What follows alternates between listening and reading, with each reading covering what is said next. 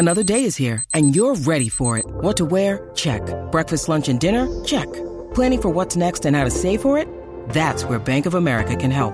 For your financial to-dos, Bank of America has experts ready to help get you closer to your goals. Get started at one of our local financial centers or 24-7 in our mobile banking app.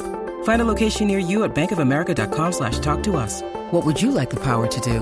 Mobile banking requires downloading the app and is only available for select devices. Message and data rates may apply. Bank of America and a member FDIC. When you need mealtime inspiration, it's worth shopping Kroger, where you'll find over 30,000 mouthwatering choices that excite your inner foodie. And no matter what tasty choice you make, you'll enjoy our everyday low prices, plus extra ways to save, like digital coupons worth over $600 each week. You can also save up to $1 off per gallon at the pump with fuel points. More savings and more inspiring flavors make shopping Kroger worth it every time. Kroger, fresh for everyone. Fuel restrictions apply. Quelle est la série la plus chère de tous les temps? Merci d'avoir posé la question. Pour répondre à cette question, il convient déjà de recontextualiser. Vous le savez, le monde des séries est en plein boom. Quasiment toutes les semaines sort la meilleure série du monde. Si je vous dis Casa des Papel, Stranger Things, Vendavision, Black Mirror, Arrow ou encore You, vous vous en souvenez, il y a toujours eu quelqu'un dans votre entourage pour vous dire ça vient de sortir et c'est devenu ma série préférée. Car depuis quelques années et l'essor des plateformes de VOD, les séries réussissent de manière plus ou moins artificielle et sur une durée plus ou moins longue à créer l'événement. Alors forcément, cette escalade entraîne une hausse des budgets alloués à la production des séries. Des budgets se rapprochant parfois de ceux habituellement constatés au cinéma. Mais qu'est-ce qui coûte cher dans une série? C'est vrai que quand on pense série, on se dit réutilisation des décors, des moyens techniques, des équipes, amortissement sur plusieurs saisons et donc économie d'échelle. En plus, qui dit série dit absence de coûts de distribution puisqu'elles ne sont pas destinées à être diffusées en salle. Alors sur le papier, une série paraît forcément plus rentable qu'un film. Dans les faits, ce n'est pas totalement vrai, mais ce n'est pas totalement faux non plus. Ce qu'il faut déjà savoir, c'est que pour parler du budget d'une série,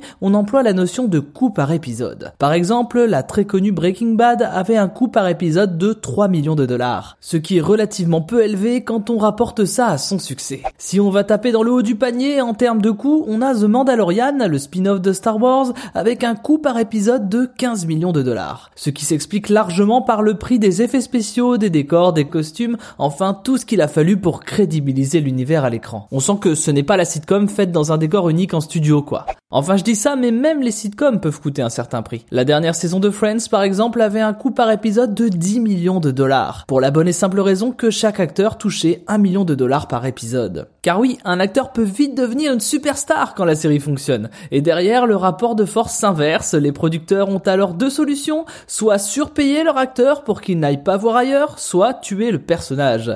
Mais bon, ce n'est pas toujours idéal de traumatiser une génération de spectateurs juste pour faire des économies. Et alors, c'est quoi la série la plus chère? Alors pour résumer de manière simple, une série coûte cher quand il y a un univers à crédibiliser, comme dans le cadre de la reconstitution historique de The Crown, 14 millions de dollars par épisode, Rome, 9 millions dollars par épisode, ou encore dans la fantasy avec Game of Thrones, 8,5 millions de dollars par épisode. Le coût peut également exploser par des castings forts dont la série devient dépendante. On peut citer Urgence, The Big Bang Theory, ou encore même Julie Lescaut en France.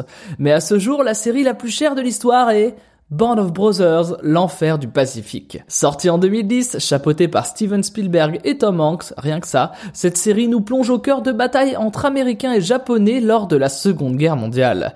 Et oui, j'en parlais en début d'épisode en faisant un parallèle avec le 7 art, mais faire un film de guerre au cinéma coûte très cher. Beaucoup d'effets spéciaux, de décors différents et d'acteurs. Crédibiliser la guerre à l'écran est quelque chose de très difficile et donc de très coûteux. Et cette série ne déroge pas à la règle avec son coût historique de 20 millions de dollars par épisode, pour un résultat à l'écran époustouflant, digne des plus grands films de guerre. Maintenant, vous savez. Merci d'avoir posé la question. En moins de 3 minutes, nous répondons à votre question. Que voulez-vous savoir? Posez vos questions en commentaire sur les plateformes audio et sur le compte Twitter de Maintenant, vous savez.